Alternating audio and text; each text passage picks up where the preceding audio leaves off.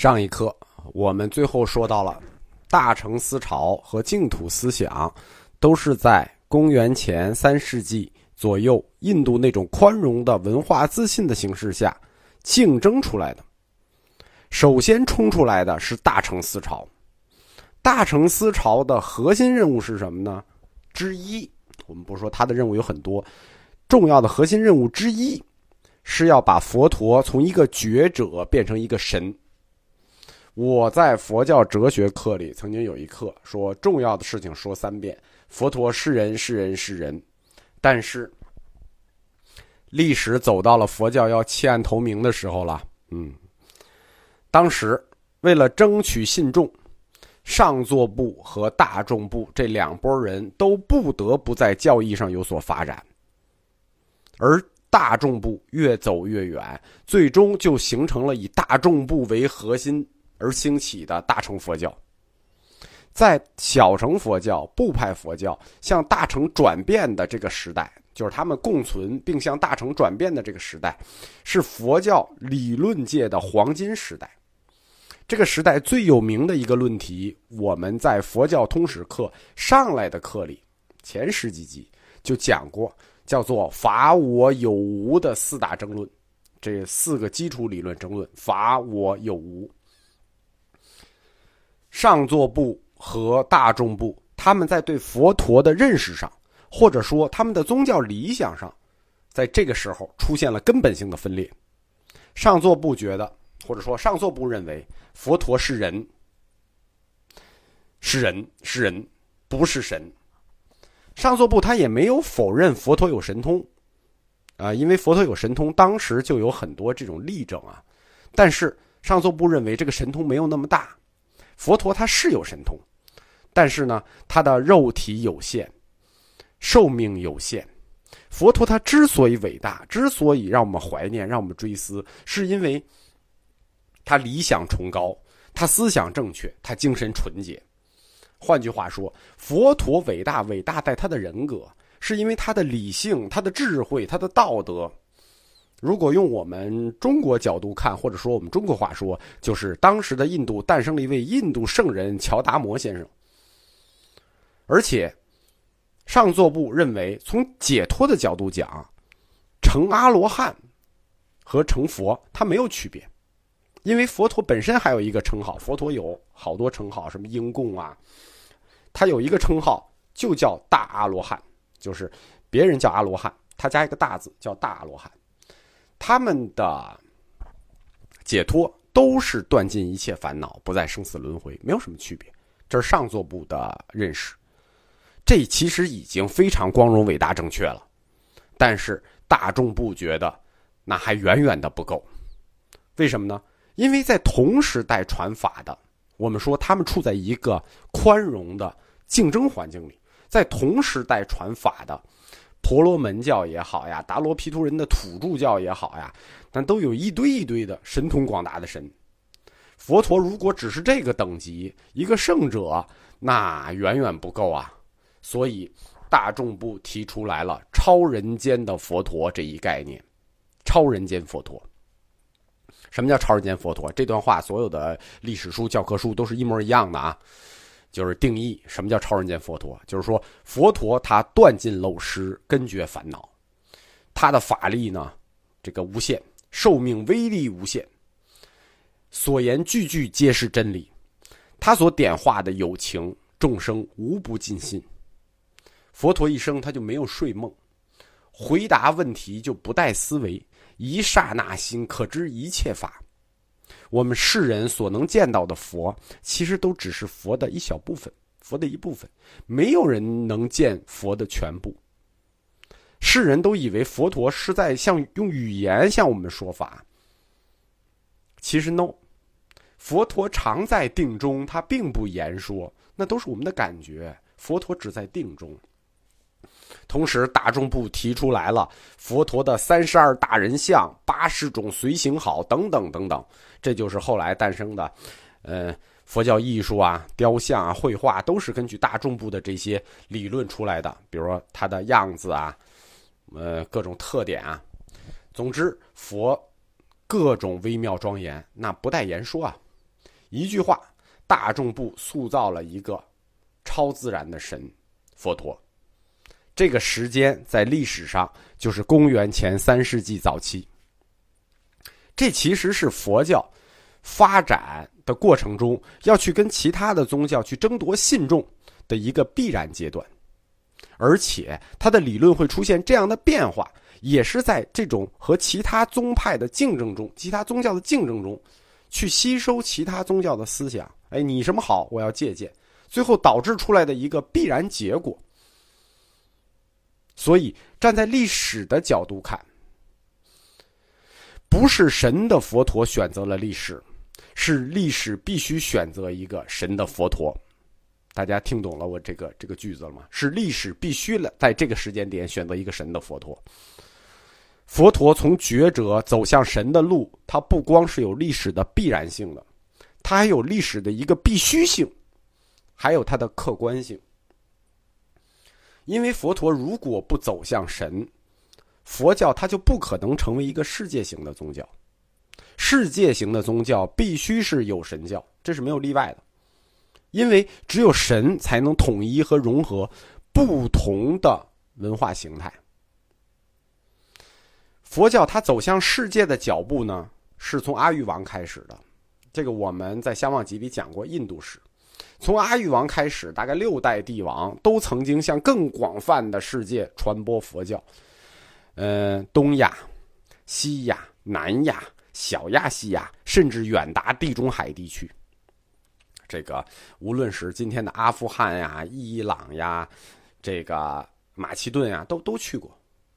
不同的民族、种族、文化、原始宗教，你想，尤其是到美索不达米亚平原那个地儿，那各种原始宗教都在那儿，对吧？没有神，这么遥远的路，走得了吗？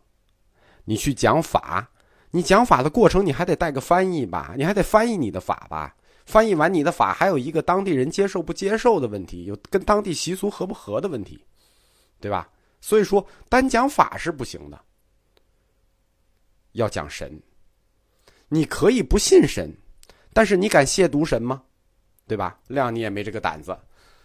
阿育王的一带一路政策，就像。整个东亚、亚洲、西亚、南亚、小亚细亚，输出着佛教，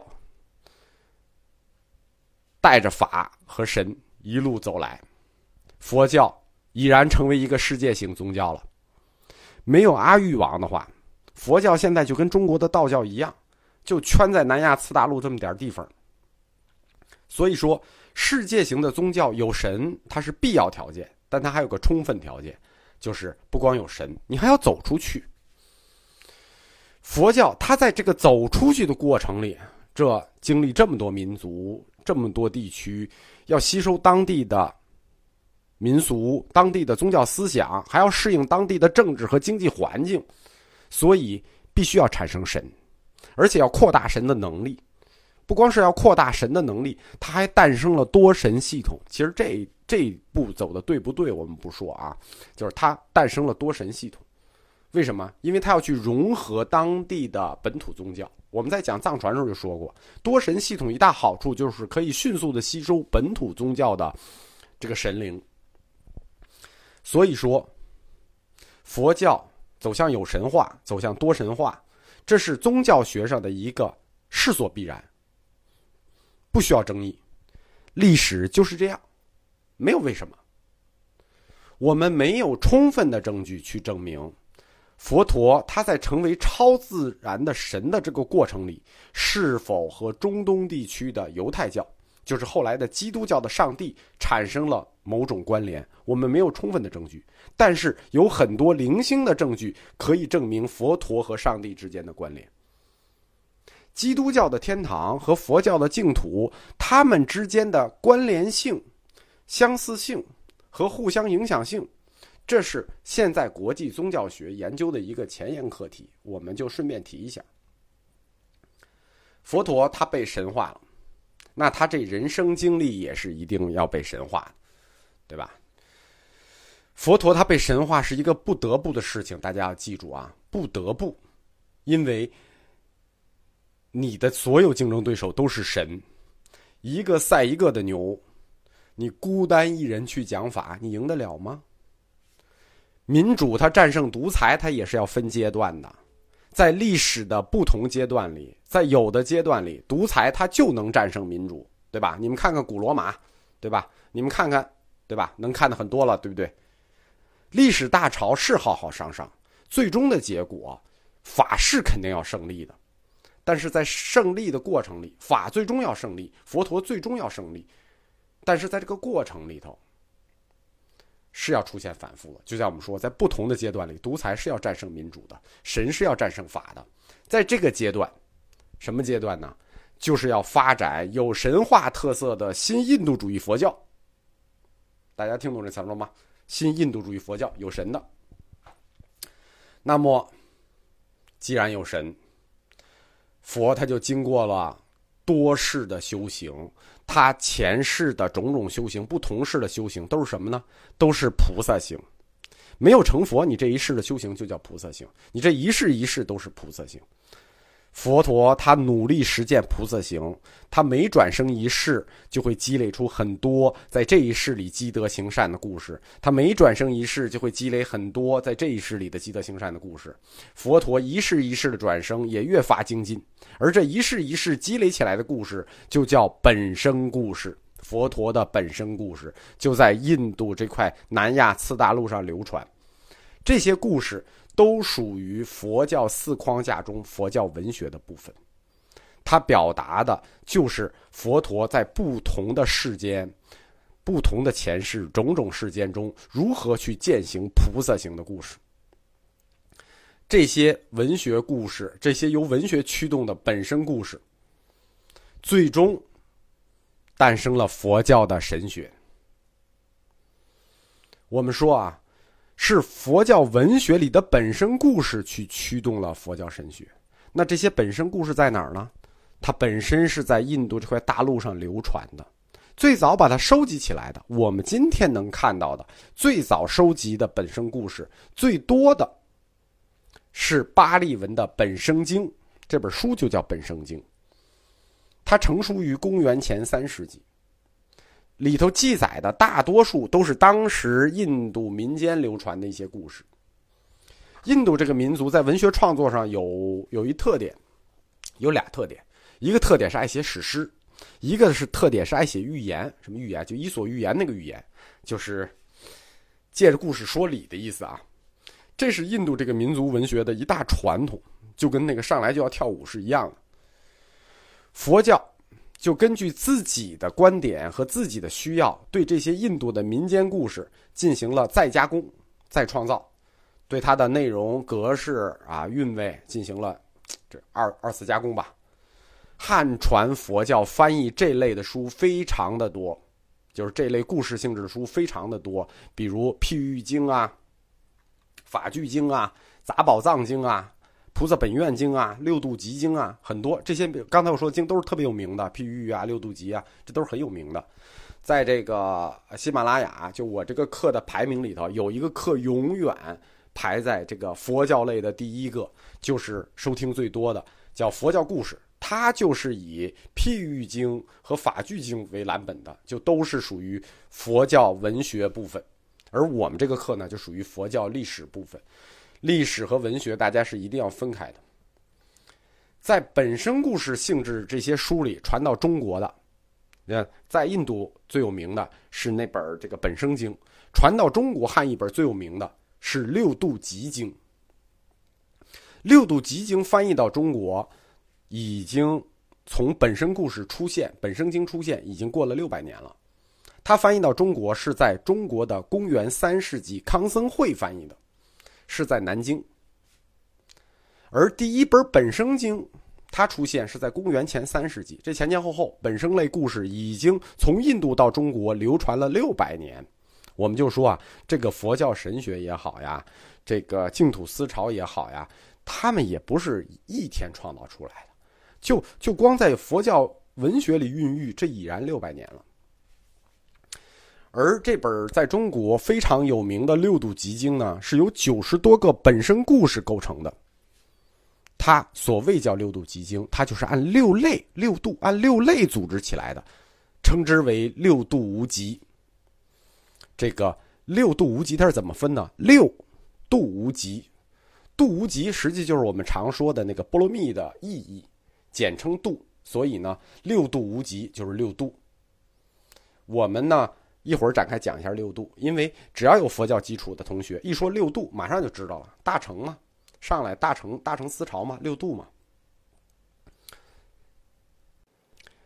这些大量的本身故事，孕育了佛陀成为神的过程，孕育了大乘思潮，它也孕育了净土思想。净土思想也来自于这些本身故事。它在印度是从哪儿发展起来的呢？净土思想，它是从印度五天竺的南印度发展起来的。印度五天竺划分出来呢，它是有三个发展中心的。六度集经，刚才我们讲的这本《六度集经》，它主要体现的是南印度的大乘佛教思潮。南印度呢，它这个安达罗王朝。本身就是净土思潮易形成思想的发源地。最后，南印度的异形成和西北印度发端的大城，以及中印度发端的金刚城，最终并驾齐驱，形成了后来佛教的三大巨流。密教就是第四大，它也是从中印度发展起来的。就我们讲这个，就是说净土思潮，它最早是从南印来的。佛陀的本身故事，就是这么多本身故事，他始终要表达的是他的一个基础思想，什么思想呢？就是慈悲精神。所以说，他的本身故事都是以慈悲精神为基础的。这些故事，它之所以感人，是因为它充满了自我牺牲的一种精神，并且呢，情节呃就是。故故事性很强，情节很丰富，语言呢也很朴实，呃，深受老百姓的喜欢，很有感染力。有的故事看起来确实很让人这个激动，呃，他自古以来就深受这个信徒的宠信啊，深受民众的宠信，因此驱动这个佛教本身故事，它又驱动了四框架中的佛教文学，把这个佛教文学给扩展了。这个故事的情节很多，故事表达的东西很多，最后它就突破了文学的范畴，进入了什么呢？进入了绘画领域、雕塑领域、建筑领域，甚至音乐领域等等其他来艺术来表达佛教的这个宠信的这种艺术形式。这些都是从本身故事衍生出来的，因此佛教文学透过佛教的。本身故事的不断演绎，最后提升成了佛教文化这一新概念。这个新概念就包罗万象了，除了文学故事、诗歌、绘画、雕塑、建筑，它全打一网打尽了。因此，佛陀本身故事引发的佛教文化，它就在整个世界文化史上或者世界文化之林里占有了一个重要地位。所以说，这个故事还不是白来的，这个故事对世界文化都有深远的影响意义。